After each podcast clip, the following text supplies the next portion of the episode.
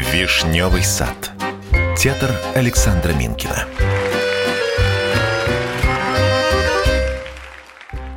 Цель театра во все времена – держать зеркало перед природой, показывать доблести ее истинное лицо и ее истинное лицо низости и каждому веку истории его непрекрашенный облик.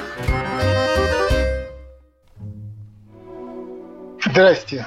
Это передача о театре, о самых знаменитых пьесах и спектаклях мирового репертуара. Начнем мы с «Вишневого сада». А, наверное, кто-то ее проходил в школе, кто-то, может быть, в театре видел. Я напомню, в чем там дело. Там из-за границы возвращается помещица Раневская, обедневшая, возвращается в свое поместье. Оно заложено в банке под проценты. И заплатить проценты они не могут. А Лопахин, местный, значит, знакомый их, купец, предлагает свой план спасения. Нарезать вишневый сад на участке, сдать в аренду под. Вот, наверное, кто-то помнит, что там это вот происходило. Может быть, даже чем кончилось. Но когда вы приходите в театр, вы попадаете совершенно в особенный мир. Пьесы – это, это совсем особенная литература. В отличие от романа, рассказов, стихов, пьеса написана для игры на сцене. И сейчас, если я начну читать пьесу, то человеку, который не знает содержания, будет совершенно непонятно, что там происходит. Начинается вишневый сад. Э, первое действие. Ходит Дуняша со свечой, Лопахин с книгой в руке. Если у вас есть в руках программка, вы можете там определить, что это горничная и вот этот самый местный купец, разбогатевший не так давно. Но если вы программку не имеете, а просто свет погас и начался спектакль, то перед вами молодая женщина и молодой мужчина. И вот они между собой разговаривают. Лопахин. Пришел поезд, слава богу, который час? Дуняша, скоро два, уже светло. Лопахин, насколько же ты опоздал поезд? Часа на два, по крайней мере. Я-то хорош, какого дурака свалял. Нарочно приехал сюда, чтобы на станции встретить, и вдруг проспал, сидя уснул, досада, хоть бы ты меня разбудила. Дуняша, я думала, вы уехали. Вот, кажется, уже едут. Лопахин прислушивается. Нет, багаж получить, то да сё. Это Лопахин говорит. Любовь Андреевна прожила за границей пять лет, не знаю, какая она теперь стала. Хороший она человек, легкий, простой. Помню, я был мальчонком лет 15, отец мой покойный. Он тогда здесь в лавке торговал. Ударил меня по лицу, кровь пошла из носу. Мы тогда вместе пришли зачем-то во двор, и он выпивший был. Любовь Андреевна, как сейчас помню, еще молоденькая, такая худенькая, подвела меня к рукомойнику вот в этой самой комнате, детской. Не плачь, говорит мужичок, до свадьбы заживет. И вот теперь первая загадка, которая возникает, если внимательно читать, а зачем купец рассказывает горничной, да еще и не своей, о том, как его отец в детстве бил по морде до крови. Это же совершенно какая-то немыслимая вещь. Если, если, простите, вас били в детстве, вы же не рассказываете об этом встречному поперечному. Но люди, сидя в театре, не успевают об этом подумать никак, потому что действие продолжается, разговор продолжается. И это не книга, где можно остановиться, задуматься, отложить или снова перечитать это место. Там ты летишь, как тебя несут артисты. вот с какой скоростью они играют, вот с такой скоростью ты получаешь. И остановиться, подумать невозможно. В кино раньше это тоже было невозможно, а сейчас, конечно, вы на диване можете остановить, отмотать назад и снова посмотреть понравившуюся или непонятную сцену, чтобы разобрать, кто там что говорил из гангстеров во время стрельбы. Так вот, здесь загадок очень много, но школьникам в школе, которые проходят Чехова, им тоже некогда об этом думать, вообще некогда думать. У них много других забот. Арифметика, химия, физика. И это для них чужое и не нужно. Это только нужно, чтобы какой-то ЕГЭ сдать. Поэтому им кажется, что это дико скучно, как скучно все, что вам кто-то навязывает. Ведь смотрите, когда передо мной лежит книжка, по которой я это все читаю, то я вижу ремарки. А публика в зале, и вы сейчас у радиоприемников, ремарок-то не видите. Там не видно. Вот смотрите, в романе вы сразу знаете, что думает и что чувствует герой. Ну, например, вот если сказать, ты это серьезно? Спросил Вася Машу. Вот так будет в пьесе. Даже там не будет спросил. Просто Вася, точка, ты это серьезно? А в романе будет написано, ты это серьезно? Спросил Вася с подозрением, глядя на Машу. Или там с любовью, глядя на Машу. Или с ненавистью. Или с обидой, или с досадой. То есть вам романист, писатель, он вам рассказывает заведомо, какие чувства в этот момент испытывает герой. Тогда вы понимаете, с какой интонацией он что-то говорит. А так вот это вот э, насчет серьезно можно совершенно неправильно понять, если ты не видишь ремарку и не читаешь роман. Пьесе это артист должен сыграть. И на сцене вы видите его лицо, его мимику, жесты, а по радио вы не видите ничего. И ремарок не видно, потому что перед вами нет книжки. И мимики не видно, и жестов не видно. Может, он замахнулся на эту чертову Машу, этот Вася. Поэтому все приходится рассказывать, как будто, ну не знаю, как будто вам показывают марсианские какие-то пустыни. Если вам не скажут, что это Марс, вы можете подумать, что это пустыня Сахара. Ну, все пустыни одинаковые. Песок, красный песок. Поэтому о чувствах персонажей я постараюсь вам рассказать. Вот этот Лопахин, который сказал, Любовь Андреевна прожила за границей пять лет, не знаю, какая теперь она стала, узнает ли она меня. А что случилось? Что такого может случиться, чтобы за пять лет забыть лицо человека? Ну, всего-то пять лет. Проблема, которая будет решаться в этом вишневом саде, их там много, этих проблем. Ну, первая, которая торчит, это как спасти имение. Возвращается помещица Раневская вместе с дочкой Аней, и первым делом Аня спросит, заплатили ли процент, потому что усадьба, все имение заложено в банк, заплатить у них нет денег. И дальше начнется решение вопроса, как спасти, но спасти не удастся, заранее скажу, несмотря на план Лопахина. Давайте я почитаю дальше, потом придем. Так вот, Лопахин говорит, как она его умывала, Любовь Андреевна, когда ему отец дал по лицу, и кровь пошла. Не плачь, говорит мужичок, до свадьбы заживет.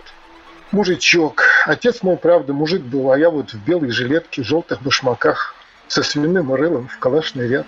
Только вот что богатый, денег много. А если подумать и разобраться, то мужик мужиком.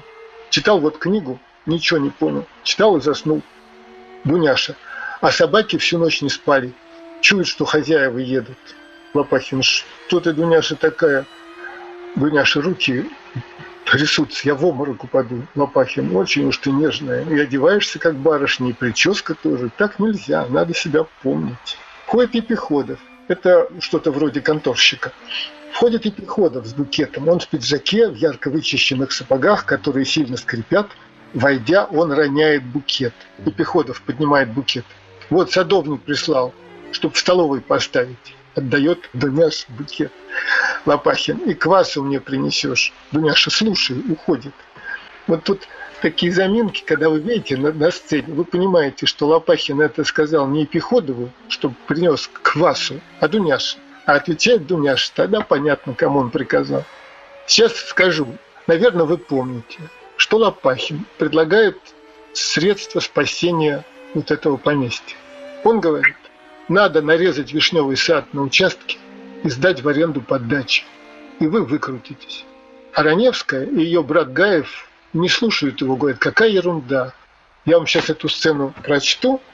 Лопахин. А перед ним все. Любовь Андреевна Раневская, Гаев, ее брат, и Аня, ее дочка, и Варя, ее приемная дочка. Все тут. Лопахин. Мне хочется сказать вам что-нибудь очень приятное, веселое. Сейчас уеду, некогда разговаривать. Ну, я в двух-трех словах. Вам уже известно, вишневый сад ваш продается с долги. На 22 августа назначены торги, но вы не беспокойтесь, моя дорогая, спите себе спокойно, выход есть. Вот мой проект. Прошу внимания. Ваше имение находится всего в 20 верстах от города. Возле прошла железная дорога. И если вишневый сад и землю по реке разбить на дачные участки и отдавать потом в аренду под дачи, то вы будете иметь самое малое 25 тысяч год дохода. Гаев, извините, какая чепуха. Любовь Андреевна, я вас не совсем понимаю, Ермолай Алексеевич Лопахин. Вы будете брать с дачников самое малое, по 25 рублей в год за десятину. И если теперь же объявите, я ручаюсь чем угодно, у вас до осени не останется ни одного свободного клочка, все разберут. Одним словом, поздравляю, вы спасены. Местоположение чудесное, река глубокая. Только, конечно, нужно поубрать, почистить, например, скажем, снести все эти старые постройки, этот дом, вот, который уже никуда не годится, вырубить старый вишневый сад. Любовь Андреевна, вырубить? Милый мой, простите, вы ничего не понимаете. Если во всей губернии есть что-нибудь интересное, даже замечательное, так это только наш вишневый сад, Лопахин. Замечательно в этом саду только то, что он очень большой. Вишня родится раз в два года, да и ту некуда девать, никто не покупает.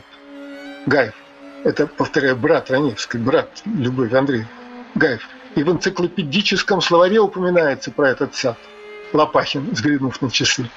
Мы ничего не придумаем и ни к чему не придем, то 22 августа и Вишневый сад, и все имение будут продавать с аукциона. Решайте же, другого выхода нет, клянусь вам, нет и нет. О, нам пора уйти на рекламу. Сейчас вернемся. Вишневый сад.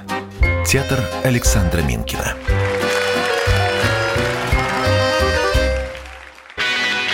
Настоящие люди. Настоящая музыка. Настоящие новости. Радио «Комсомольская правда». Радио про настоящее.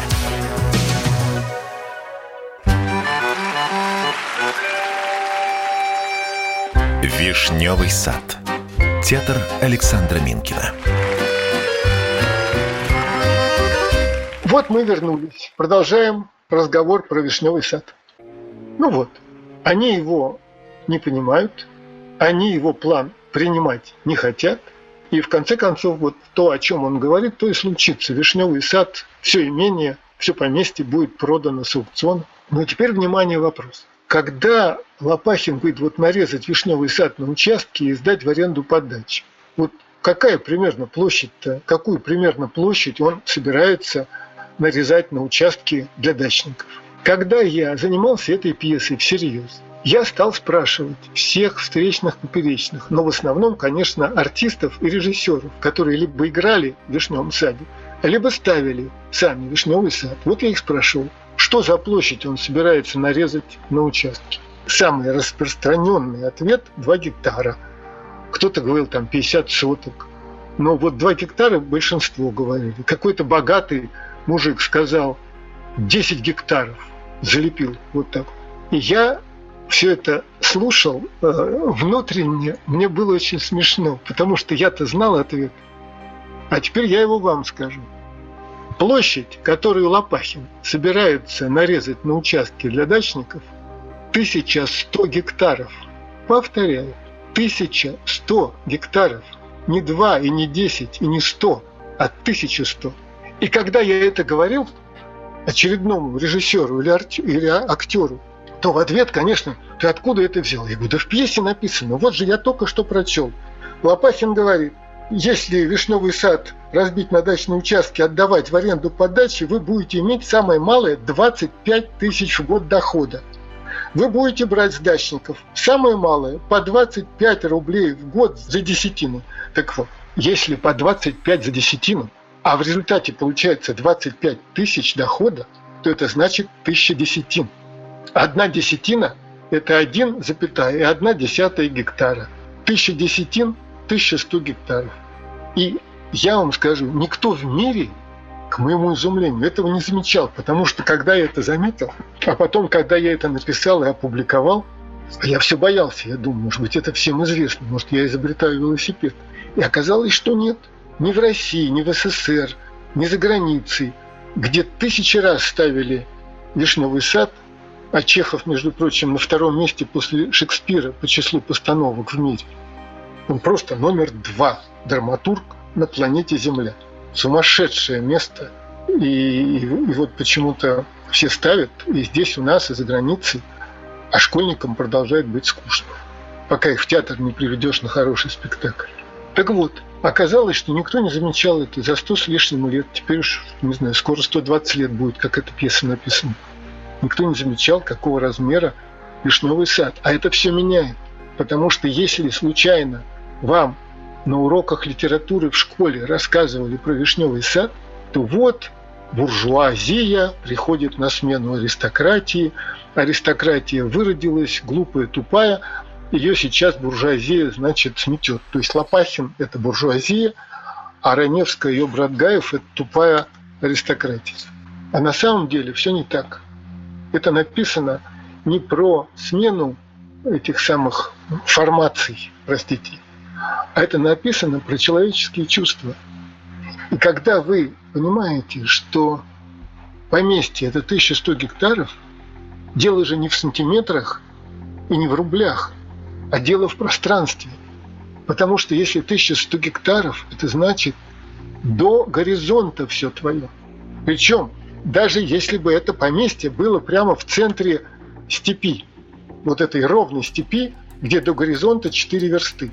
А это же среднерусская возвышенность, тут холмы, овраги, лес, перелески, и горизонт-то гораздо ближе. Вот смотришь в окно, вот он, горизонт перед тобой. Так вот, все до горизонта твое. А если выполнить план Лопахина, то от этого все твое не останется ничего. У тебя перед носом встанут заборы. Таунхаус, видели? Дачный поселок или этот садово-огородное товарищество. Значит, если у вас, извините, 6 соток, то ваш забор в 4 метрах от вашего окна. А если у вас гектар, то есть огромный участок, 100 соток, а большой теперь считается, так у вас забор в 50 метрах от окна, даже в 40. Дом же не точка, дом тоже площадь занимает. Так что от окна до забора 40 метров. А здесь бескрайнее пространство. И вот они не могут с этим смириться, потому что это они тут родились и выросли, и уничтожить все это, и залепить заборами, и за каждым забором будет визжать ребенок днем, э, барышня будет вечером, когда луна взойдет, визжать какая-нибудь гитары, шашлыки, пьяные вопли. Ну все это будет жизнь уничтожена. И они на этот план не пошли. И вишневый сад будет продан. Возвращаемся к чтению этой пьесы. Значит, Лопахин поговорил с Дуняшей, она ушла за квасом, а Епиходов, вот этот самый конторщик, который принес букет и тут же уронил, начинает жаловаться. Епиходов, сейчас утренник, мороз 3 градуса, а вишня вся в цвету. Не могу одобрить нашего климата, вздыхает. Не могу. Наш климат не может способствовать в самый раз. Вот, Ермолай Алексеевич, позвольте вам присовокупить. Купил я себе сапоги, а они, смею вас уверить, скрипят так, что нет никакой возможности. Чем бы смазать? Лопахин, отстань, надоел. Пеходов, каждый день случается со мной какое-нибудь несчастье. Но я не ропщу, привык, даже улыбаюсь. Ходит Дуняша, подает Лопахину квас. И Пеходов, я пойду. Натыкается на стул, который падает. Вот Видите, извините за выражение, какое обстоятельство, между прочим. Это просто даже замечательно. Уходит. Думяша. А мне, Ермолай Алексеевич, признаться, Епиходов предложение сделал. Лопахин, а, Дуняша, не знаю уж как. Человек он смирный, а им иной раз как начнет говорить, ничего не поймешь. И хорошо, и чувствительно, только непонятно. Мне он как будто и нравится. Он меня любит безумно. Человек, он несчастливый, каждый день что-нибудь. И вот так и дразнят у нас 22 несчастья. Лопахин прислушивается, вот едут, кажется. Дуняши едут. Что со мной? Похолодела вся. Лопахин едут в самом деле. Пойдем встречать. Узнает ли она меня? Пять лет не видались. Дуняша, я сейчас упаду. Ах, упаду. Слышно, как к дому подъезжают два экипажа. Лопахин и Дуняша быстро уходят. Сцена пуста. В соседних комнатах начинается шум. Через сцену опираясь на палочку, торопливо проходит Фирс, ездивший встречать Любовь Андреевну. Ну, на станцию ездит. Он в старинной ливрее, в высокой шляпе и что-то говорит сам с собой, но нельзя разобрать ни одного слова. Шум за сценой все усиливается. Голос. Вот пройдемте здесь. Входят Любовь Андреевна, Аня, это ее дочка, Шарлотта Ивановна с собачкой на цепочке, Варя в пальто и платке, Гаев, Семенов пищик – это их сосед. Лопахин, Дуняша, прислуга с вещами, все идут через комнату. Остановимся на секунду. Вот эта фраза Лопахина, повторю, узнает ли она меня?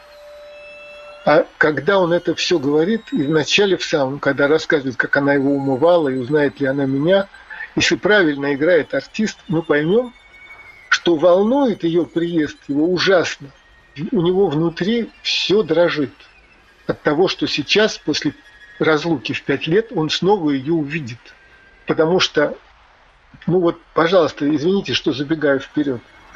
Он ее любит как пацан, который там в 15-16 лет влюбился в молодую женщину, которой тогда было 20, вот смертельно влюбился. И это чувство никуда не делось. И он сейчас не о том думает, узнает ли она его физиономию, а будет ли что-нибудь, на что он, может быть, втайне надеется и о чем мечтает всю жизнь. Но, к сожалению, это почти никогда не играет. Узнает ли она меня? Ну и ладно. Аня, пройдемте здесь. Ты, мама, помнишь эту комнату, Любовь Андреевна? Детская. Буду отвлекаться на каждом шагу. Знаменитый гениальный режиссер Некрошус а, поставил в свое время «Вишневый сад». Спектакль огромный, шел шесть с лишним часов. Хотя в норме «Вишневый сад» надо сыграть часа за два с половиной. Ну, за три максимум, а тут шесть. То есть это запредельно длинно.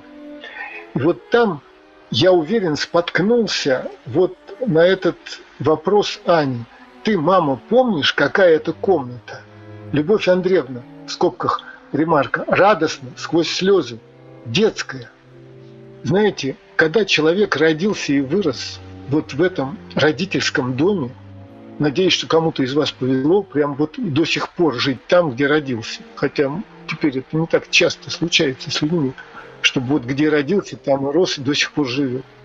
Так вот, как может человек не узнать комнату, в которой он прожил все детство? Споткнулся, видимо, на этой фразе. И его Раневская играла женщину, у которой был, видимо, инсульт. У нее память отшибла. Она такая уже в возрасте, сильно в возрасте. И она с трудом вспоминает, вот сквозь слезы, у нее большие проблемы с головой. Она с трудом вспомнила. И обрадовалась, что вспомнила. Но на самом деле Раневской не 90 и не 70, и даже не 50. Ей 37 лет примерно. Она очень молодая женщина. Ей 37. У нее в Париже остался любовник. От него сейчас телеграммы еще будут приходить. И не один раз. Нам пора уйти на новости. До скорой встречи. Через несколько минут опять вернемся. Вишневый сад. Театр Александра Минкина.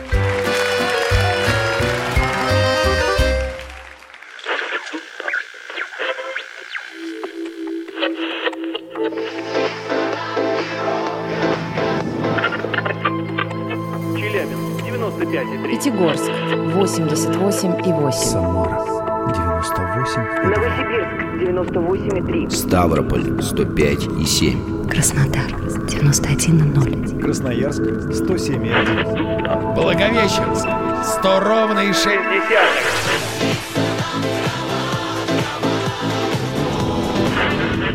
Санкт-Петербург 92,0. Москва 97,2.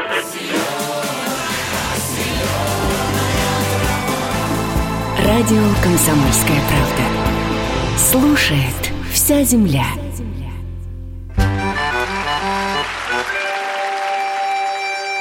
Вишневый сад. Театр Александра Минкина.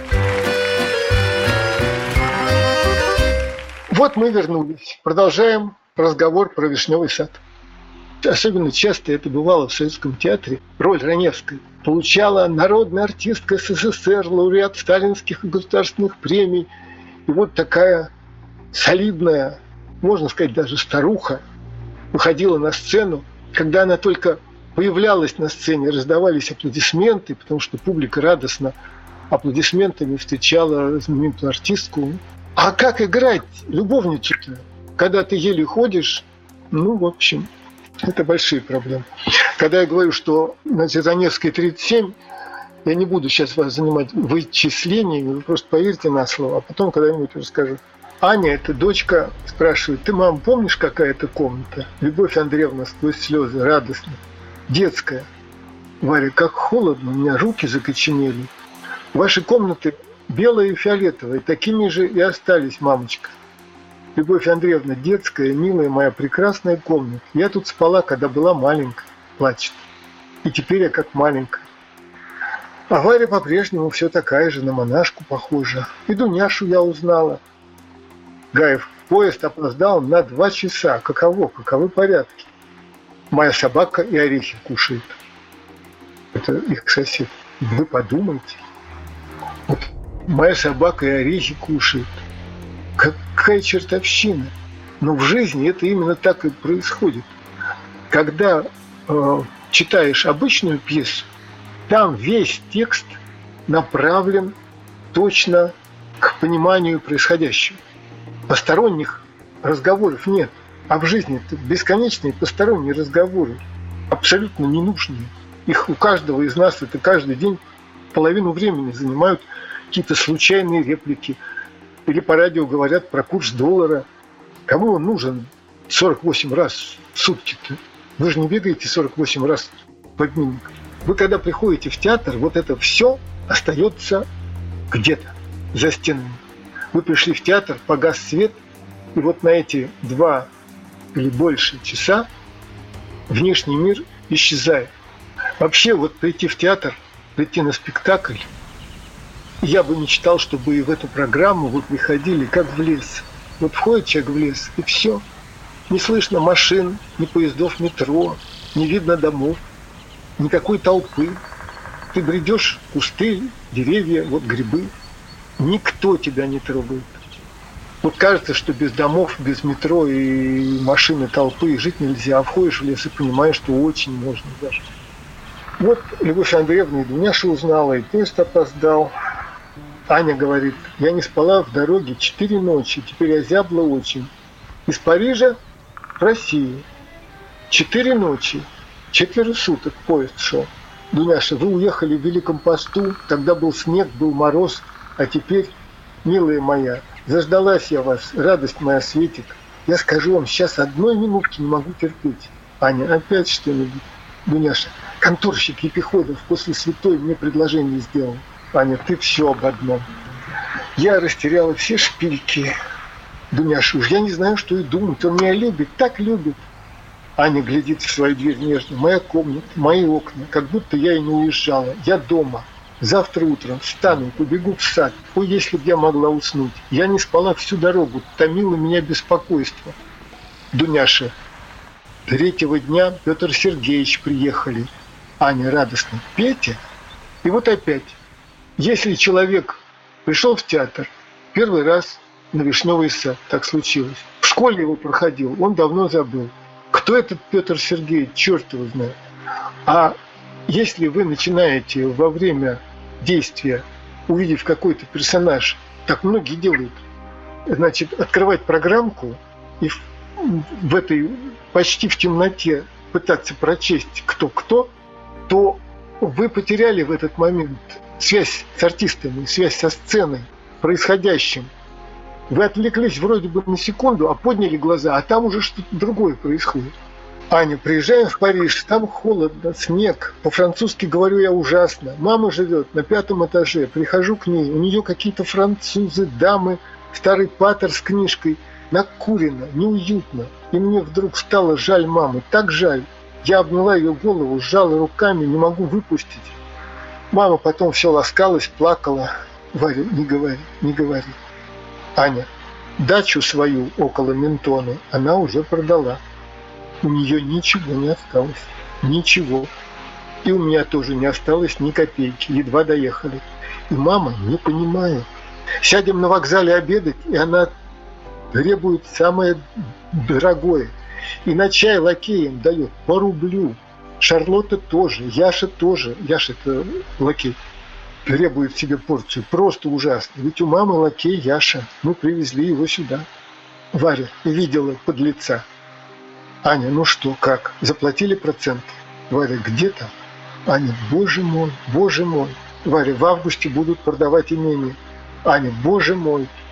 Лопахин заглядывает в дверь, ему ме, и уходит. Варя сквозь слезы. Вот Так бы и дала ему, грозит кулаком. А дело в том, что Варю пытаются выдать замуж за Лопахина, за богатого купца. А это не получается каким-то образом. Вроде бы считаются женихом и невестой, а вот что-то не получается. И непонятно почему.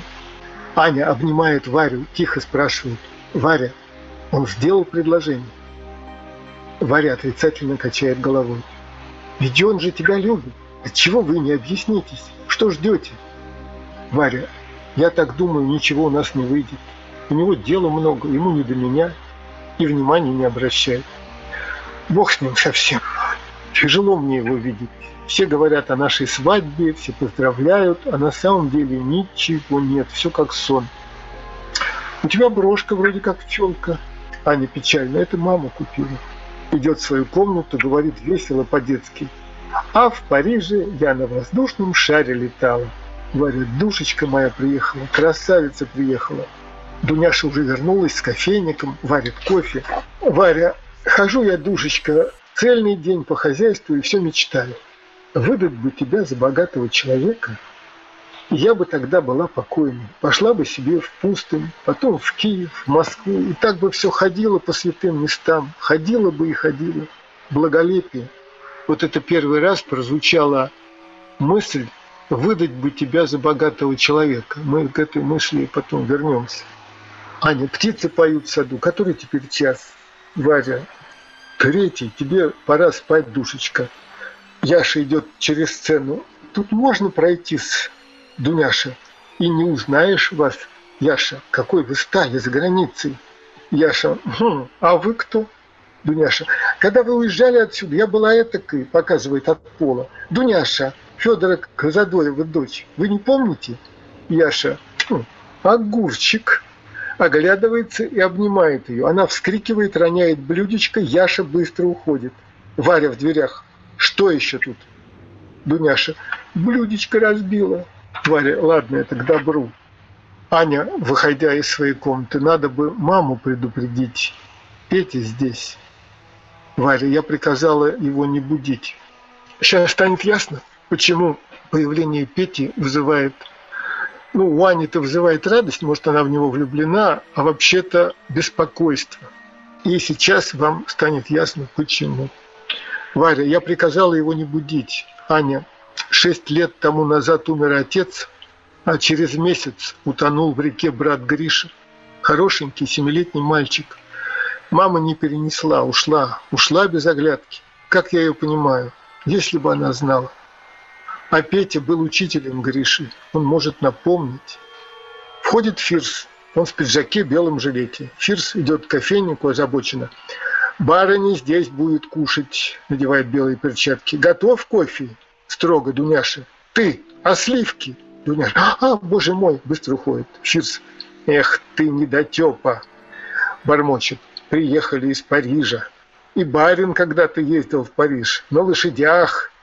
Варя, Фирс, ты о чем? Фирс, чего изволите? Барыня моя приехала, дождался, теперь хоть и помереть. Плачет от радости. С этим Фирсом Потрясающая история.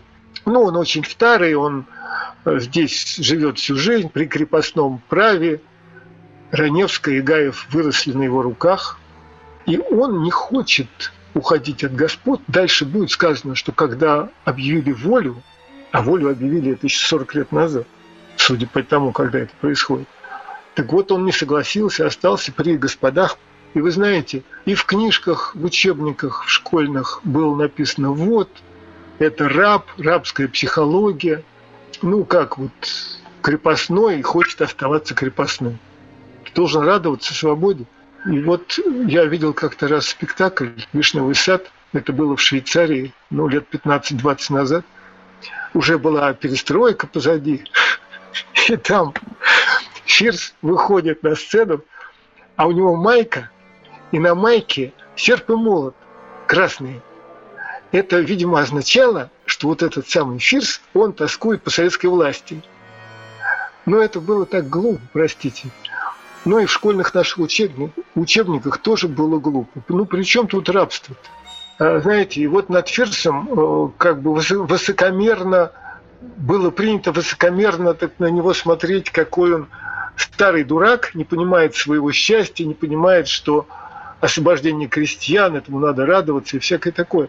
Но здесь, повторяю, не про формации, не про капитализм, и не про коммунизм, и не про социализм, и не про феодализм. Это про чувства людей. Пора уйти на рекламу, к сожалению. Сейчас вернемся. Вишневый сад. Театр Александра Минкина.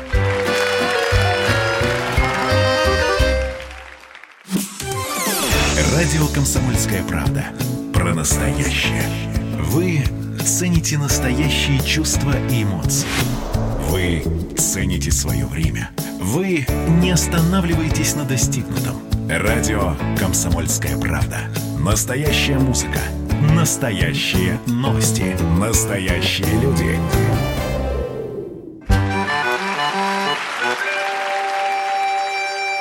Вишневый сад. Театр Александра Минкина. Вот мы вернулись. Продолжаем разговор про вишневый сад. Так вот, Фирс любит Гаева и любит Раневскую просто потому, что он их любит, без всяких объяснений. Гаев, входя руками и туловищем, делает движение, как будто играет на бильярде. Ну да, он фанатик бильярда, и у него все время хочется ки в руку взять. Любовь Андреевна, как это, дай-ка вспомнить, желтого угол дуплет в середину? Гаев, режу в угол. Когда-то мы с тобой, сестра, спали вот в этой самой комнате. А теперь мне уже 51 год, как это ни странно. Лопахин, да, время идет. Гаев, кого? Лопахин, время, говорю, идет. Гаев, а здесь почулями пахнет. И здесь первый раз, и дальше постоянно Гаев будет демонстрировать высокомерное презрение к Лопахину. И даже не столько потому, что Лопахин купец и сын крепостного мужика, а потому что этот купец и сын крепостного лезет к господам с разговорами. Он как бы пытается перешагнуть вот эту границу между простонародьем и аристократией. И для аристократа это неприятно. Он его все время хочет отодвинуть и унизить. И вот эта фраза «почулями пахнет», она ужасная. Он ее произносит, Гаев, как бы в никуда, не в лицо, а как бы в пространство. Но почули, простите, это такая штука, ее в духе добавляют. Ну, называется феромон, что ли. В общем, запах почулей должен у окружающих вызывать, ну, простите, сексуальный интерес. Ну, как-то вот что-то такое будить в воображении. И когда понимаешь, что Лопахин набрызгал на себя что-то вот такое с почулями, ух, Агаев это еще сказал, и вслух. Гаев, а здесь почулями пахнет. Аня, я спать пойду. Спокойной ночи, мама, целует ее. Любовь Андреевна, ненаглядная, дитюся моя, ты рада, что ты дома? Я никак в себя не приду. Аня, прощай, дядя. Гаев целует ее. Господь с тобой, как ты похожа на свою мать. Сестре, ты, Люба, в ее годы была точно такая. Аня подает руку Лопахину и пищику уходит, затворяет за собой дверь. Они все очень смешные. Пьеса называется «Комедия». Чехов в подзаголовке написал «Комедия». Ну, правда же, да? Вот она говорит, видит Бог, я люблю родину, люблю нежно. Ну, однако надо пить кофе.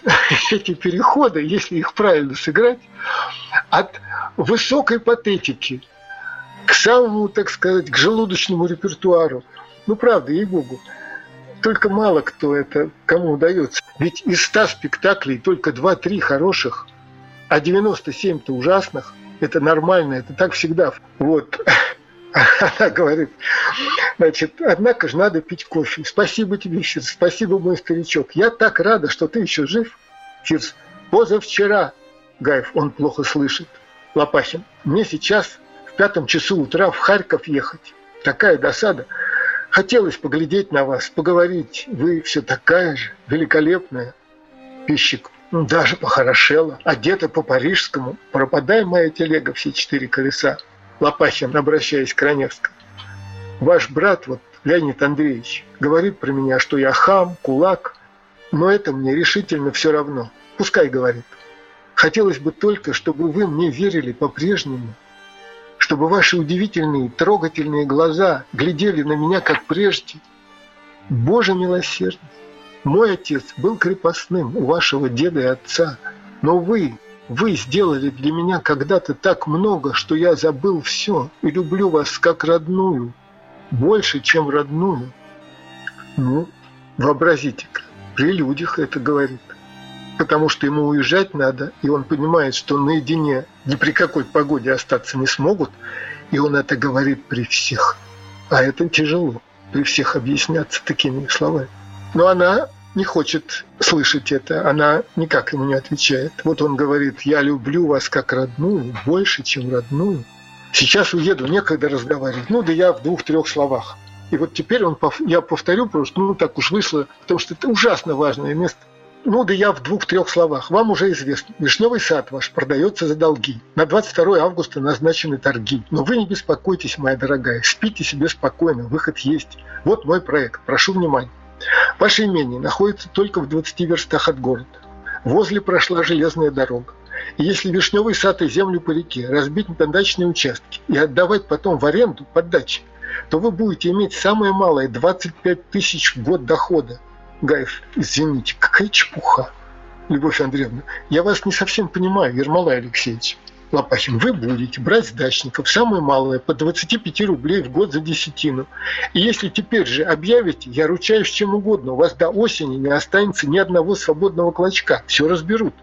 Одним словом, поздравляю, вы спасены. Только, конечно, нужно поубрать, почистить. Например, скажем, снести все эти старые постройки, вот этот дом, который уже никуда не годится, вырубить старый вишневый сад.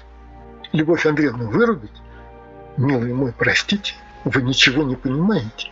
Если во всей губернии есть что-нибудь интересное, даже замечательное, так это только наш вишневый сад. Лопахин. Замечательно в этом саду только то, что он очень большой. Вишня родится раз в два года, да и ту некуда девать, никто не покупает. Гаев. И в энциклопедическом словаре упоминается про этот сад. Лопахин. Если ничего не придумаем и ни к чему не придем, то 22 августа и Вишневый сад, и все имение будут продавать с аукциона. Решайтесь же, другого выхода нет, клянусь вам, нет и нет. Лопахи. До сих пор в деревне были только господа и мужики. А теперь появились еще дачники. Все города, даже самые небольшие, окружены теперь дачами. И можно сказать, дачник лет через 20 размножится до необычайности. Теперь он только чай пьет на балконе. Но ведь может случиться, может случиться, что на этой одной своей десятине он займется хозяйством, и тогда ваш вишневый сад станет счастливым, богатым, роскошным. Гаев, какая чепуха! Я вам скажу, комедия же это не значит, что говорят какие-то смешные э, словечки, репризы или анекдоты рассказывают. Но когда вот человек приходит в зоопарк и стоит около вольера с обезьянами. Он иногда смеется, но ведь обезьяны там не шутят, анекдотов не рассказывают, никакой там этот комедий клаб не возникает. Но просто обезьяны так себя ведут, что люди узнают некоторые свои привычки и повадки, и от этого смешно. Фирс про пищика. Они были у нас на святой, пол ведра огурцов скушали. Любовь Андреевна, о чем это он? Варя, уже три года он так бормочет. Мы привыкли. Яша, преклонный возраст. Ну, до скорой встречи, уважаемые радиослушатели. Это программа о театре. Вишневый сад. Театр Александра Минкина. Рожденный в СССР. По матери я из Рязани, по отцу из Тамбова. Доктор исторических наук будем раскидываться друзьями, враги придут на наши границы. А потом у них может возникнуть мысль эти границы еще и пересечь. И просто Николай Платошкин. Мы же с вами сверхдержава не потому, что мы большие, не потому, что у нас ракет много, а потому что от мнения русских очень много зависит, понимаете? Николай Платошкин. Каждую пятницу на радио «Комсомольская правда». В 6 вечера по Москве подводит итоги недели и говорит. Ничего, абсолютно ничего, просто нифига, кроме правды.